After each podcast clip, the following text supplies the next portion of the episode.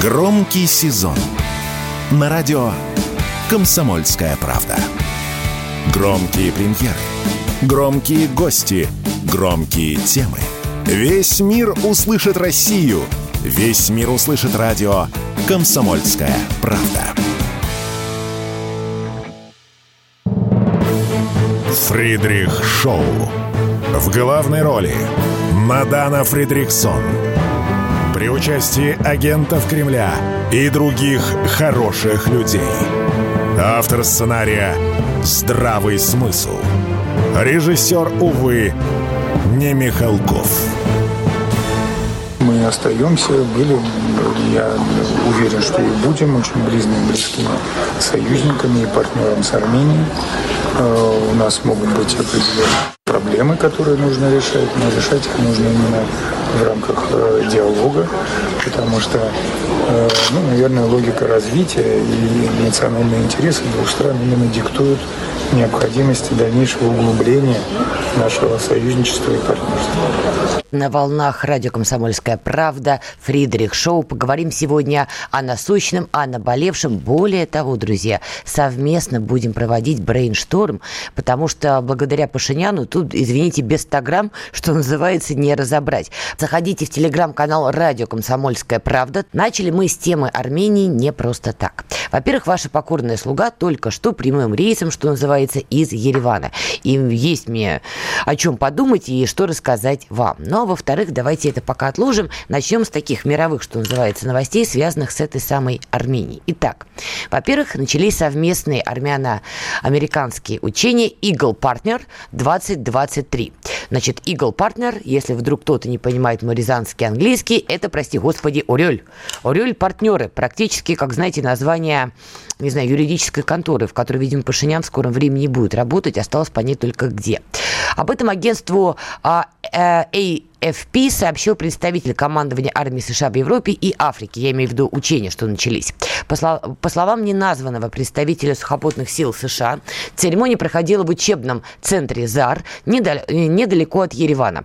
В учениях принимают участие 85 американских и 175 армянских военнослужащих. Да, понятно, что численность, мягко говоря, даже штурмом не взять отдельно взятый, я не знаю, бар, но тем не менее. Учения имеют именно такой знаковый, показательный момент. Американцы вообще очень любят э, показать свою браваду, показать, что они тут э, присутствуют, и они пытаются якобы чем-то управлять.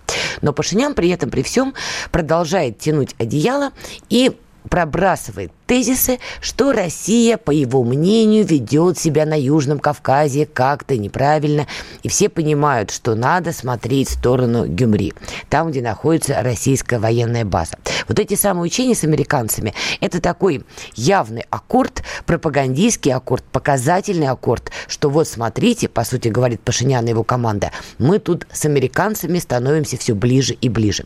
И все это происходит на фоне информации, что Азербайджан накапливал силы, э, стягивал силы к Армении и Карабаху. Поэтому на этих выходных многие ждали эскалации карабахского вопроса и, соответственно, больших яростных протестов. Потому что очередная эскалация в Карабахе, ну, понятно, что вызовет у армянского общества гнев, шок и негодование. Ничего из этого не произошло. Собственно, я и поехала в Ереван, ожидая, что будут какие-то горячие события. Но нет. Затишье Ереван, знаете, вот как притих. Спрашивается, почему. Казалось бы, Пашинян много чего наговорил, стали происходить определенные региональные процессы, все шло к тому, что должно что-то громыхнуть. Но в последний момент проходит интереснейшая информация, что Макрон не собирается приезжать в Ереван. Мы узнаем это уже в такой транскрипции, из чего задним умом понимаем. Значит, он собирался – и вот тут самое интересное. Зачем же Макрон собирался в Ереван и почему передумал? Из того, что я узнала, ходя по Армении, практически пешком, что называется, и как это сказать, любуюсь рассыпанными камнями, кстати, безумно красивые виды. Вот что я установила. По крайней мере, в Ереване об этом многие говорили, перешептывались или громко-громко кричали в публичных местах. Была версия, что эскалация все-таки должна произойти как раз вот на выходных. Собственно, все к этому и шло. И Макрон должен был приземлиться в Ереване, прости господи, как миротворец, вот чтобы примирить Ереван и Анкару глобально, ну а если брать уровень чуть ниже, Ереван а, э, и Баку. Ну, понятно, Анкара и Баку, они идут в одной тесной спайке. Макрону очень важно показать, что он миротворец. Обратите внимание, он с тем Украины носится, как с писанным яйцом, что «а, а, посмотрите, я звоню в Кремль, я пытаюсь их примирить». Но тут, как знаете, в известном меме, это фиаско, братан. Не получилось у него ничего с Украиной, поэтому, в принципе, тема миротворчества на Южном Кавказе, тем более в контексте армяно-азербайджанского конфликта, для него просто идея фикс. Тем более, что в истории вовлечен Эрдоган, Турецкая республика, у Макрона свои счеты с Турецкой республикой, поэтому очень важно было в этот момент показать, что он может развести стороны. Ну и кроме того, Франция, как мы помним, была когда-то сопредседателем Минской группы ОБСЕ, которая контролировала э, ситуацию в Нагорном Карабахе до крайней эскалации, до крайней войны. Не последней, увы, но точно крайней. Но что-то идет не так, и Макрон не прилетает. А многие в Армении считают, что Макрон не прилетел, во-первых, потому что действительно у него слишком много проблем сейчас в Африке, ему, мягко выражаясь, не до кульбитов Пашиняна, ну а во-вторых, потому что Пашинян стал сдавать назад. Вы знаете уже историю, что были задержаны и журналист э, радио «Спутник Армения», и был задержан Мика Бадалян, которого считают пророссийским активистом, хотя он скорее проармянский. И все это, конечно, тоже был такой вызов Москве. В результате их отпускают.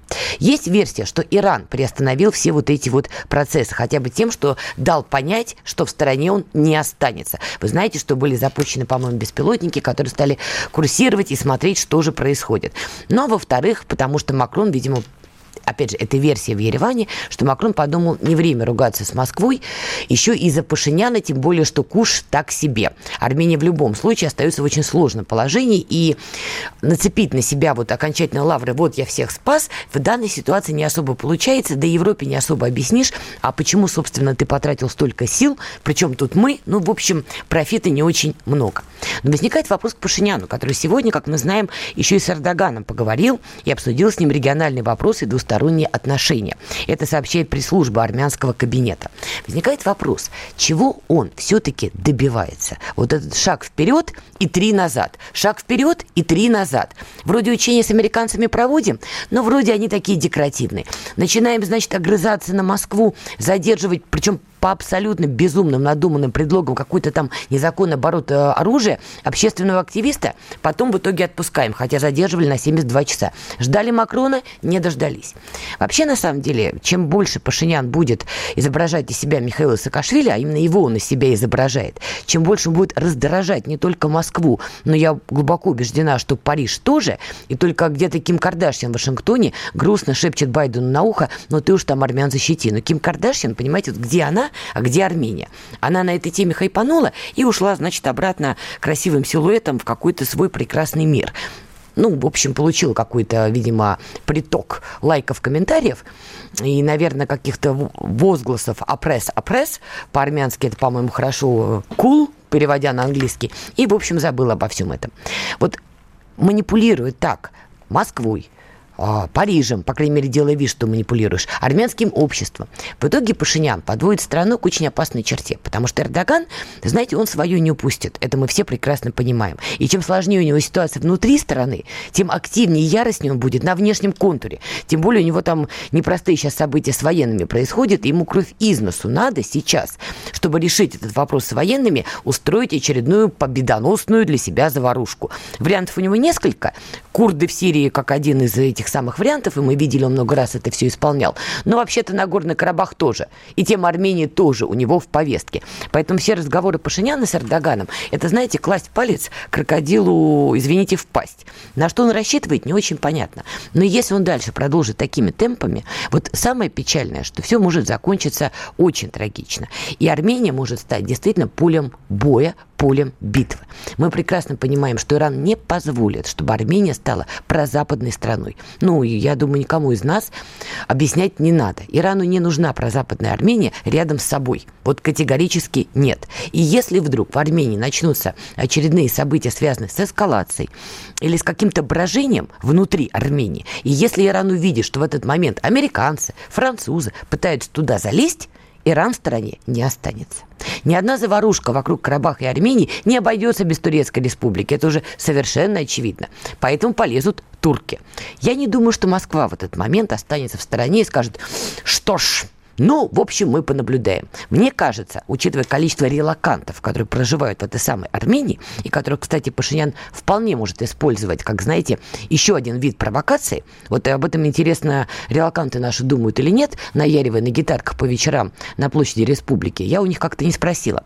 В общем, в отношении них может быть провокация, причем очень неприятная провокация.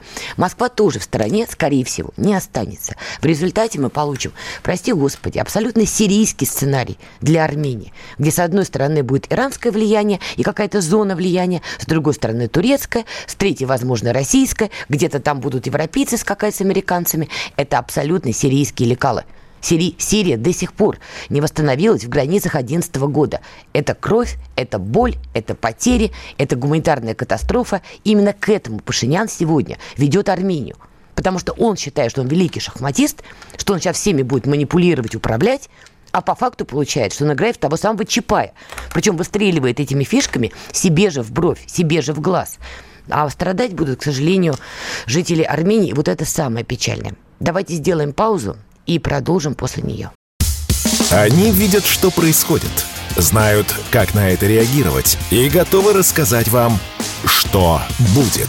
Вопросов очень много. Вопросов очень Вопросов много. очень да, много. если цепляться за вопрос, то превращается в перевал Дятлова. Начинайте день в правильной компании. С понедельника по пятницу в 8 утра по московскому времени слушайте Игоря Виттеля и Ивана Панкина в программе «Что будет?» Честный взгляд на происходящее вокруг. Фридрих Шоу. В главной роли Мадана Фридриксон. При участии агентов Кремля и других хороших людей. Автор сценария «Здравый смысл». Режиссер, увы, не Михалков. 우리 인민의 너무도 크나큰 믿음을 받아 안기만 하면서 언제나 제대로 한 번 보답이 따르지 못해 정말 면목이 없습니다.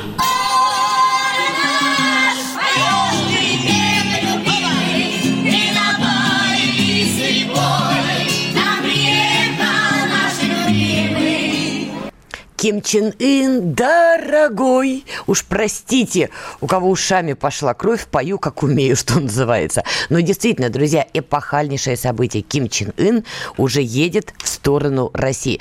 Это абсолютно грандиозная история, хотя бы по тому массиву материала, материалов, которые выходят в западной прессе. Как-то у них очень многое резко отошло на второй план, и единственное, о чем они сейчас на передовицах своих СМИ размышляют, пишут, переживают, и, кстати, вот действительно переживают, это действительно контакт Москвы и Пхеньяна. Очень много у них посвящено мнений, публикаций по поводу потенциальных переговоров, личных переговоров Владимира Путина и Ким Чен Ына. Очень много у них домыслов, конспирологии. Ну и ясный день, естественно, это все заговор против Соединенных Штатов Америки, лично Байдена и, конечно, Камала Харрис, который качает головой под американский рэпчик вечеринки, она, понимаешь, устраивает в тот момент, когда Америка немножко пребывает, как бы так помягче сказать, в ожидании чего-то звездного на небе. Но про Америку мы еще подробнее обязательно поговорим. Теперь давайте по поводу визита Ким Чен Ына в Россию. С нами на прямой связи Василий Кашин, директор Центра комплексных европейских и международных исследований Высшей школы экономики.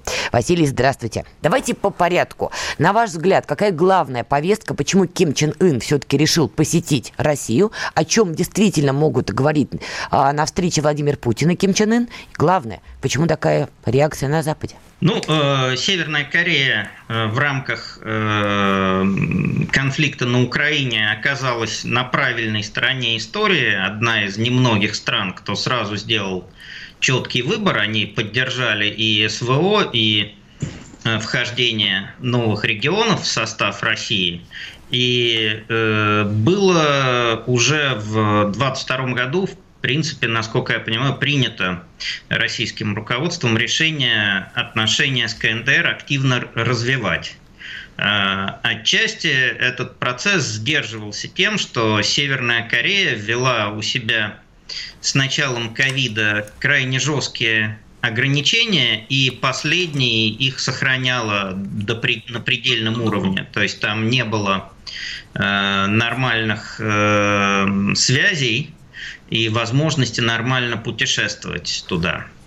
И, соответственно, до поры до времени вот это развитие отношений, оно задерживалось. Какие-то э, контакты ограниченные торговые возобновились с ноября 22 года пошли первые поезда, но вот прямо вперед все смогло пойти только в последнее время, э, когда северокорейцы начали снимать часть ограничений, э, состоялся визит э, и российской, и китайской делегации в Северную Корею. И сейчас вот можно уже провести встречу на высшем уровне, э, нормализовать, довести до полного состава посольства и начать активно торговать. Потенциал там есть, они э, им нужна и наша техника, и запчасти к старой советской технике, оборудованию, которое у них есть, и энергия, и продовольствие. Сами они производят э, много всего интересного, помимо большого ассортимента военной техники, это некоторые виды промышленного оборудования. Например,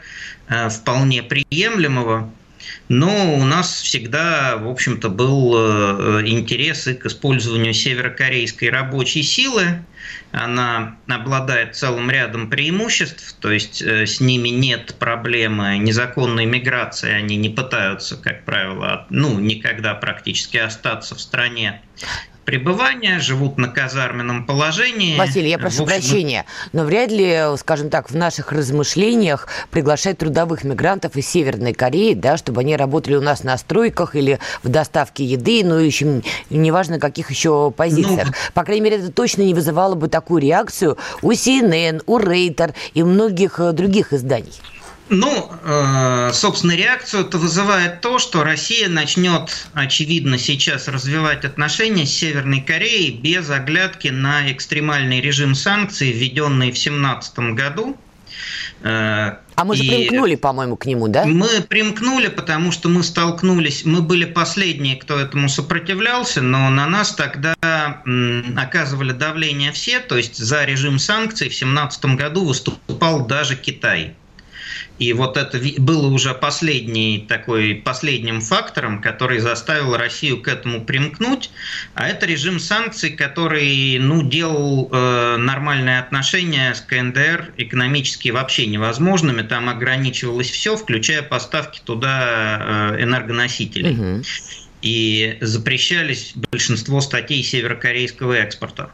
И вот это э, сильно подрубило наши отношения. Сейчас, если мы начнем э, торговать без оглядки на все эти ограничения, китайцы тоже их уже во многом перестали соблюдать, то э, у нас э, это, то это будет иметь просто очень большие э, стратегические последствия для Северо-Восточной Азии. Северная Корея, она начнет довольно быстро, я думаю, расти и экономически укрепляться. Да, я думаю, там в панике будет не только Южная Корея, но и Япония, над головой которой периодически Ким Чен Ын дает о себе знать. Василий, тут вопрос, нам пишут слушатели радио «Комсомольская правда» в данный момент в группе ВКонтакте, ваш тезка Вася Васильев, в такой ник. Вопрос. А Китай позволит КНДР торговать с нами вооружением? Говорят, что Китай против. Ну, э, Китай не имеет возможности вот так однозначно э, указывать Северной Корее э, и тем более России, чем им торговать и чем им не торговать. Нет каких-то четких признаков того, что Китай действительно против. То есть ясно, что какие-то вещи могут говориться. Есть режим санкций Совета Безопасности ООН. Эм, но э, далеко не всегда а, а, а, эта публичная позиция соответствует реальной. Россия, я думаю, и сама не будет, как и Северная Корея, признавать факт наличия такой торговли. И есть масса способов э, ее так или иначе закамуфлировать. Э, то есть мы не знаем, какую это примет все форму. Например, северокорейское оружие На самом-то деле северокорейское оружие присутствует уже во многих странах мира, и более того, мы имели случаи, когда Э, северокорейское оружие, которое Иран, которое принадлежало Ирану, было когда-то закуплено Ираном и направлялось Ираном э, в помощь, допустим, их союзникам хуситам в Йемене, перехватывалось американцами и передавалось вооруженным силам Украины. То есть тут все настолько запутано, что Давайте строго... запутаем еще больше. Я тут несколько дней назад, честно, не знала, услышала про присутствие Северной Кореи, например, в Африке через свои собственные ЧВК. Так и узнал, что у Северной Кореи есть ЧВК, чего не знала. Кстати, вот вы подтверждаете эту информацию? Ну, у них это, я думаю, что это не соответствует там западным понятиям ЧВК или нашим, но они активно занимаются и экспортом оружия и экспортом военной экспертизы, э, обучают э, э, своих партнеров. Это один из важных каналов зарабатывания средств. Причем свои военные такие услуги или услуги в сфере безопасности они могут предоставлять и в довольно специфических сферах. Например, есть работающие за рубежом бригады, такие группы северокорейских программистов очень высокого класса, хакеров очень высокого класса, которые могут и э, решать какие-то задачи в интересах местных силовых структур и могут осуществлять какие-то разведывательные операции в киберпространстве. А нам они На... могут быть полезны? Вот эти вот северокорейские ну, ЧВК? Я думаю, что едва ли, то есть они не воюют как именно силы вот такие боевые, они оказывают э, техническую помощь. Э, нам, наверное, могло бы, могли бы быть полезны поставки северокорейского артиллерийского вооружения и боеприпасов, поскольку Северная Корея делала ставку э, на протяжении всей истории именно на артиллерию, накопила колоссальные совершенно запасы и вооружения, и боеприпасов артиллерийского. Западная пресса об этом пишет, но официально и Москва, и Пхеньян не подтверждают эту информацию, поэтому здесь давайте поставим троеточие, подождем, какие будут итоги переговоров, э, что будет, в общем-то, озвучено. Финальный момент э, по этой части не могу не спросить. Очень много говорят про эскалацию в Азиатско-Тихоокеанском Тихоокеанском регионе. Допускаете, что американцы, наблюдая за всем этим, разморозят корейский конфликт, чтобы как раз всех задержать там? 40 секунд. Маловероятно. Э, эскалация в Азии – это прежде всего Тайвань сейчас. И, в общем-то, к нему приковано все внимание, и э, самим американцам ничто, что могло бы их отвлечь от Тайваня, особо не нужно какие-то они у нас к, к, этим, с коридорным мышлением, уже заговариваюсь, как Кулеба, который поедал пирожок. Спасибо большое. Василий Кашин, директор Центра э, комплексных европейских и международных исследований Высшей школы экономики, был с нами на прямой связи. Давайте сделаем паузу, послушаем новости, переварим этот мотив информации, напишем нам еще комментарии, мнения, и после этого мы продолжим. Оставайтесь на радио «Комсомольская правда». Скоро услышимся снова. Радио «Комсомольская правда» представляет уникальный проект. Аудиокнигу Дмитрия Стешина «Священная военная операция. Год СВО. День за днем. Плечом к плечу с героическими бойцами и простыми людьми».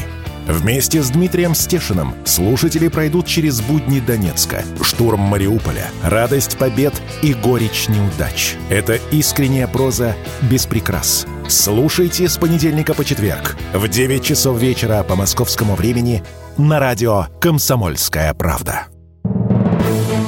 Фридрих Шоу. В главной роли Мадана Фридриксон. При участии агентов Кремля и других хороших людей. Автор сценария «Здравый смысл». Режиссер, увы, не Михалков. Итак, мы продолжаем. Нашла интересный комментарий Анны. Давно пора дружить Северной Кореи, а то только санкции против них поддерживали. А теперь сами почувствовали их на себе. Не камильфо. Ну, вообще трогательно, что у нас есть и люди, которые еще помнят, помнят времена, когда, да, действительно, Россия занимала несколько иную сторону. С другой стороны, и мир тогда был другим. А сейчас, судя по последним событиям, мир мчится в известном направлении. Перед тем, как мы поговорим про главного извозчика, кто, значит, качает часть мира в это самое направление, которое не эфирное, я не могу его произнести, но, думаю, вы все догадались. Хотела бы еще вам сказать пару ласковых или не ласковых по поводу турецкого лидера Эрдогана. Мы с вами, когда уже обсуждали Армению Пашиняна и чего он пытается или не пытается добиться, я пробросила все-таки мысль, что Эрдогана интересная ситуация сейчас складывается внутри Турецкой Республики с военными. Для тех, кто следит за Эрдоганом, все понимают, слово Эрдоган и военные в одном предложении такое себе. И я подумала, что правильно будет, наверное, договорить эту мысль, чтобы не было какого-то странного толкования. Значит, что у него там произошло? Там возник шкандаль в Турецкой республике. Значит, некий оппозиционный депутат а, Танры Кулу сделал очень громкое заявление по поводу именно турецких военных. Я не буду всю цитату озвучивать, потому что она очень-очень большая. Я озвучу только несколько моментов, которые, как мне кажется, принципиально важны. Во-первых, он заявил, во-первых, он стал критиковать турецкую армию. Вот это, во-первых. Во-вторых, он напомнил о событиях сентября 1980 года. Тогда турецкие военные уже пытались совершить попытку госпереворота. В-третьих, он вспоминает попытку госпереворота 16 2016 года. Мы все помним те яркие горячие события.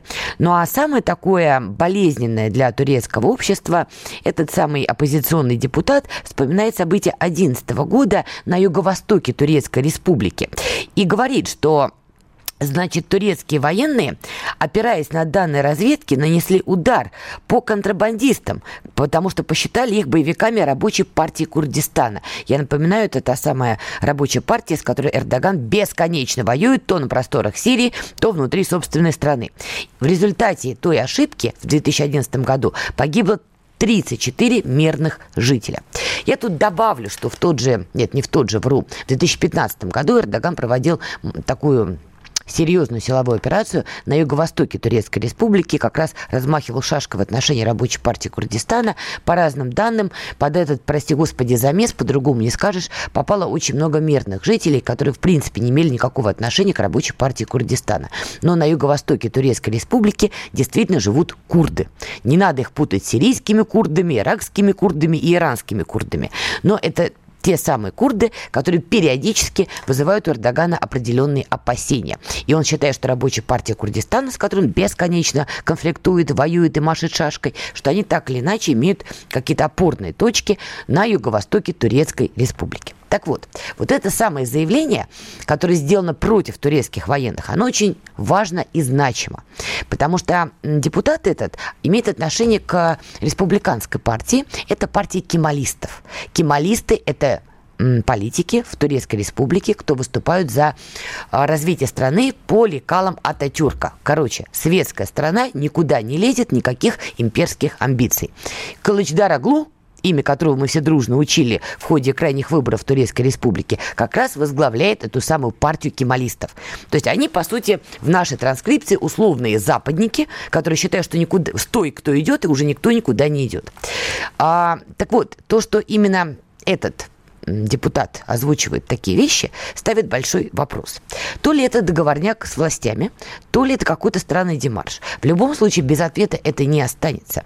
И это получит свое развитие. А развитие в данной ситуации будет только одно – какая-то эскалация. К чему я вела про Пашиняна и Карабах? Потому что это одна из наиболее перспективных для Эрдогана точек. Но после подобных выпадов Эрдогану жизненно необходимо показать, что турецкие военные – это вам вот не то, что наговорили вот эти вот кемалисты-западники. Это другое. А чтобы это заявить, Эрдогану нужна вот та самая победа. Какая-то маленькая, но очень громкая.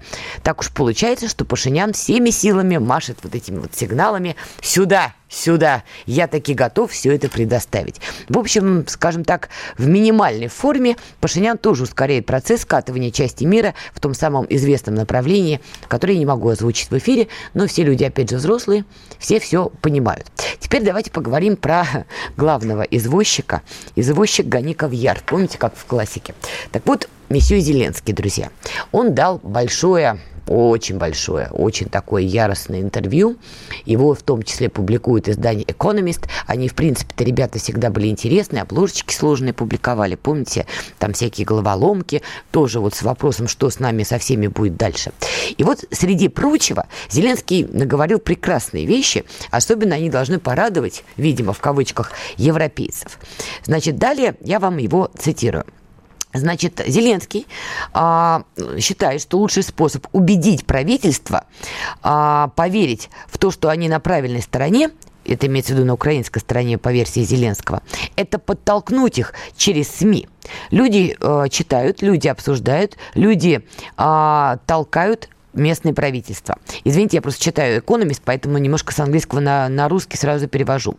Это общественное мнение побудило западных европейских политиков увеличить поставки оружия на Украину в первые дни боевых действий. Сокращение этой помощи, утверждает Зеленский, может разозлить не только украинцев, но и западных избирателей. И вот тут на месте европейцев на самом деле я бы, честно говоря, просто присела бы, ахнула, знаете, как в советской классике, вот это вот по щекам, ку, Потому что, по сути, Зеленский, откровенно говоря, уже просто европейцам угрожает. По-другому это не назвать. Разозлит украинцев и вот э, разозлит избирателей. Ну, давайте вот, если совсем по-честному, европейских избирателей вообще Украина не волнует. Они знать не знают, где Украина по-прежнему находится. Они понимают, что где-то там рядом с русскими нам сказали, что русские зло, поэтому мы вот где-то там за Украину.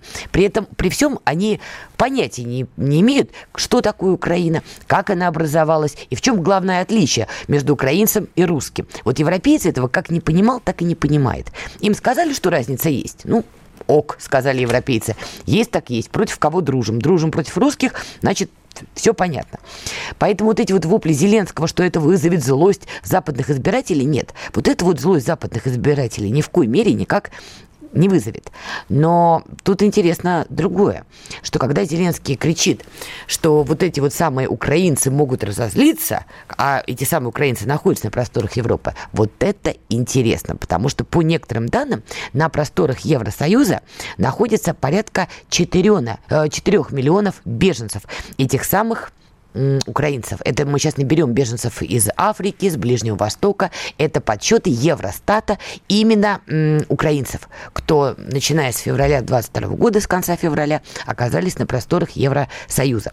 Причем легально, нелегально, они там пытаются подсчитать, как могут, э, постоянно пишут, что данные обновляются. Можете зайти на сайт Евростата, а, эти данные на момент конца июля 2023 года.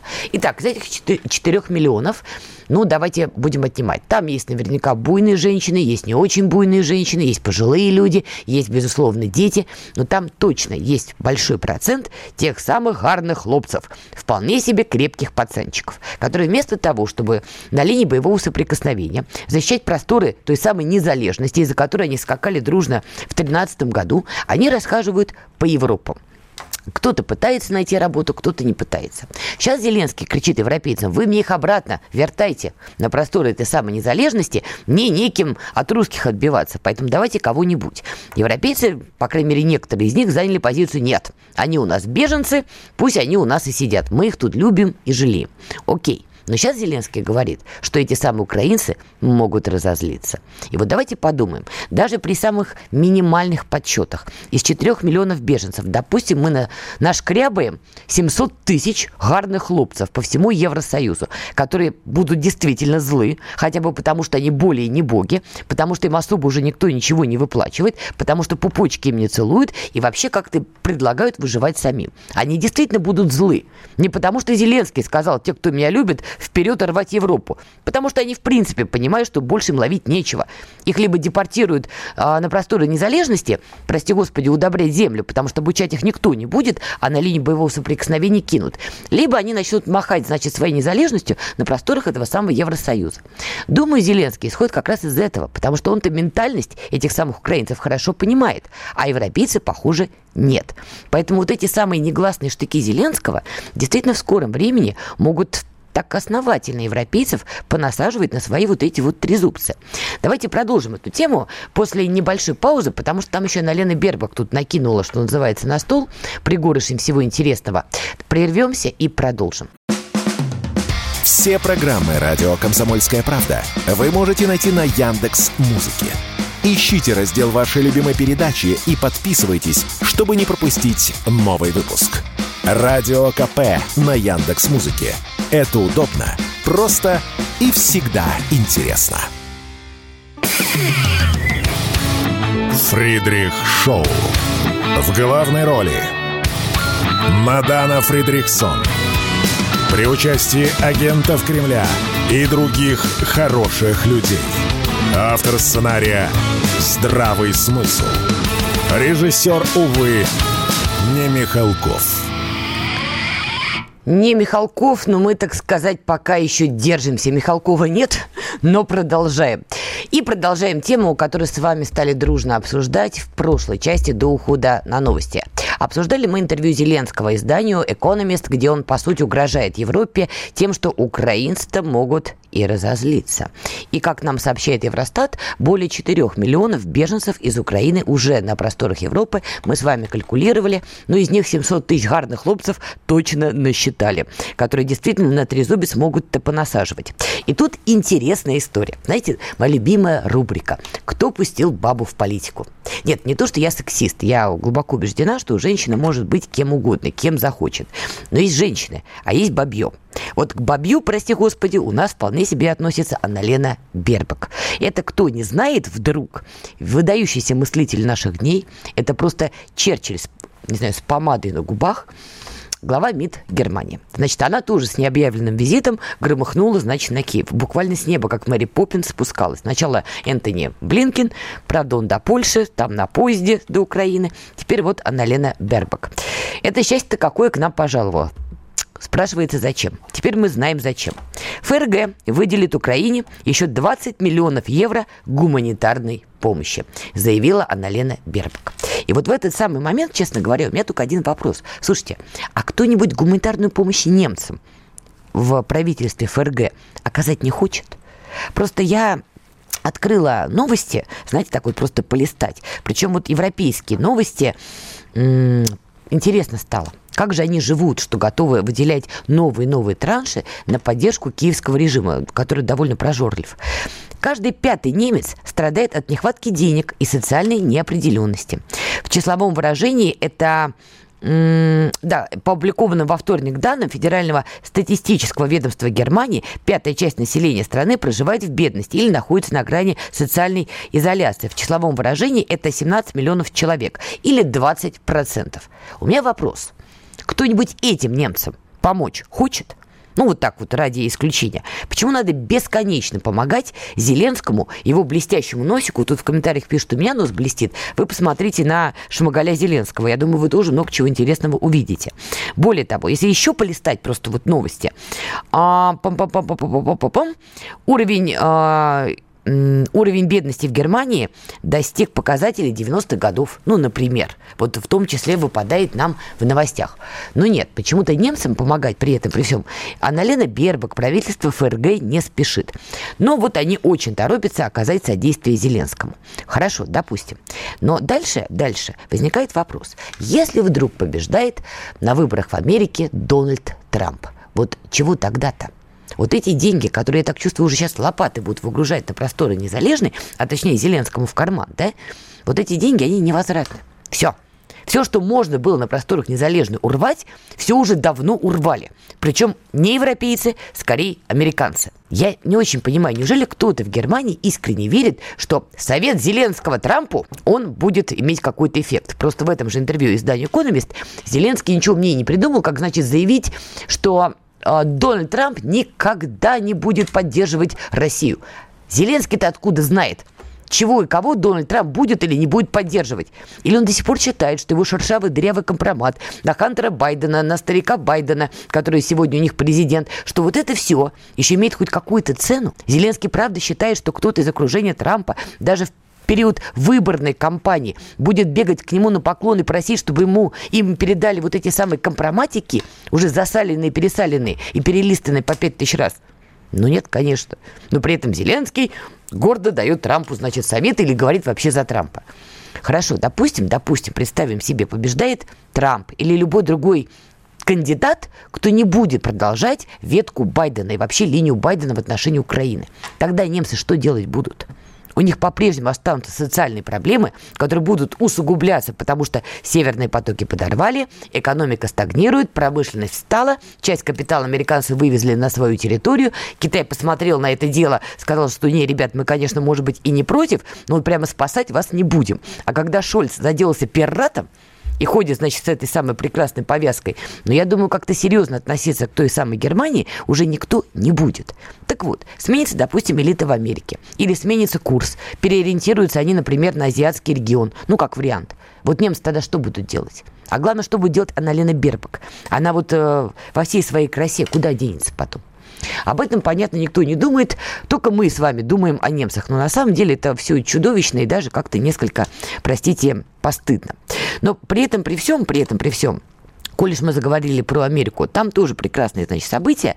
И уже Дональд Трамп, несмотря на то, что на него пытаются навешать кучу уголовных дел, упрятать его в тюрьму, бог знает на сколько лет, он уже проводит э, встречи с избирателями. И вот, как нам сообщает CNN, Трамп в Южной Дакоте дал жару так, что мама мия. Ну, даже CNN признают, что, в общем, многие американцы сегодня, наблюдая за политикой Байдена, наблюдая за тем, как он засыпает у микрофона и вообще позорит американскую нацию, откровенно говоря, на весь мир, что они готовы отдать свои голоса Трампу не потому, что они за Трампа, не потому, что они за его риторику, а потому, что они против Байдена. А пока у них получается, понимаете, в лучших традициях демократии. У них старый Байден против чуть помоложе, но тоже не молодого Трампа. И, в общем, все те же персонажи, которых американцы наблюдали уже за последние несколько лет. Ничего нового у них не происходит. И вот это очень показательный момент – в Южной Дакоте Трамп э, уже пообещал, что вот эта избирательная кампания, а он ее все-таки анонсирует, что это будет возмездием для той части американцев, которые считают, что прошлые выборы у них украли. То есть он, по сути, уже обозначает некий судный день для демократов. И такими темпами очень скоро команда Байдена вообще забудет, где Украина находится. По крайней мере, где Зеленский находится, их точно беспокоить уже не будет. Так что его интервью с Данью Экономист очаровательно, просто максимально очаровательно. Но как-то вот, знаете, попахивает немножечко агонией. Ну и еще очень важный момент, который, мне кажется, в копилку нашей с вами беседы надо обсудить. И я тут призываю вас активно писать свое мнение. А, некоторые американские СМИ пишут, что высока вероятность, что Алексей Навальный, признанный в России экстремистом и отбывающий срок наказания, что он может быть обменен. Там американцы хотят, значит, получить а, журналиста своего, которого в России задержали по делу о шпионаже. Еще одного персонажа, не помню какого, но тоже за шпионаж.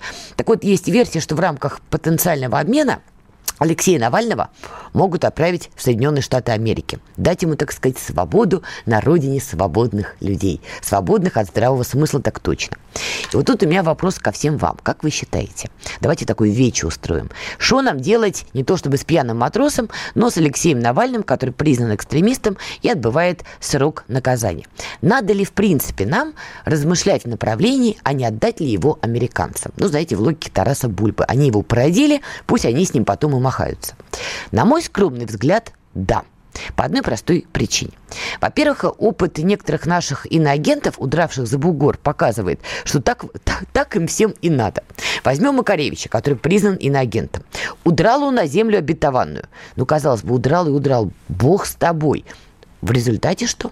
Я вам скажу. Некоторые, значит, журналисты на земле обетованной озадачились поведением Макаревича на просторах Израиля. Более того, против Макаревича уже выпущена группа журналистов. Такое, знаете, эпохальное расследование о том, что он ведет себя как странный персонаж и не очень порядочный.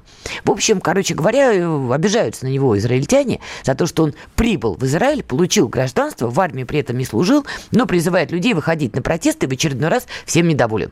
Наконец, израильтяне осознали, что часть россиян, которые убегают из России, это тот еще подарочек. Так вот, мне кажется, что если Алексея Навального признали признанного экстремистом на просторах нашей страны отправить, например, специальным бортом в Америку, это будет замечательно. Это будет очень хорошо. А, а, это будет просто отлично, потому что я уверена, что как только он приземлится на как это, земле свободных людей, вот у него начнется дилемма. Ему с плакатом бежать БЛМ поддерживать, или ему с плакатом бежать республиканцев поддерживать, которые, значит, там в очередной раз будут размахивать культами, кричать, что они тут власть. И вообще, что ему делать? А дальше он будет очень озадачен тем, что вот эти вот денежные транши, которые в него вливали, что все это куда-то делось. И будет ходить грустный Алексей Навальный, да, не в местах лишения свободы, но где-то, я не знаю, по закоулкам Манхэттена, может быть, не Манхэттена, может быть, Гарлема, и как-то не знаю, может быть, стендапы проводить. Но в любом случае все его надежды, мысли, ожидания, что у него возможно хоть какое-то политическое будущее в России, вот в этот самый момент рухнут окончательно. Потому что вот этот грустный Алексей Навальный, признанный у нас экстремистом, иноагентом, а, дающий какие-то грустные вот эти вот спичи в этой самой Америке на русскую диаспору, ну, такое себе. Более того, если он еще выберет неправильный кружочек и с неправильным плакатиком постоит в той самой Америке, получит он люлей уже от ФБР, от местной полиции, ну и, в общем, вкусит, так сказать, свободу полным ртом. Поэтому, на мой взгляд, было бы очень правильно его туда все-таки отправить. Вы его хотели, товарищи американцы, вы его воспитывали, вы его и получайте, что называется. Давайте прощаться на сегодня. Увидимся, услышимся завтра на волнах радио «Комсомольская правда». Фридрих Шоу.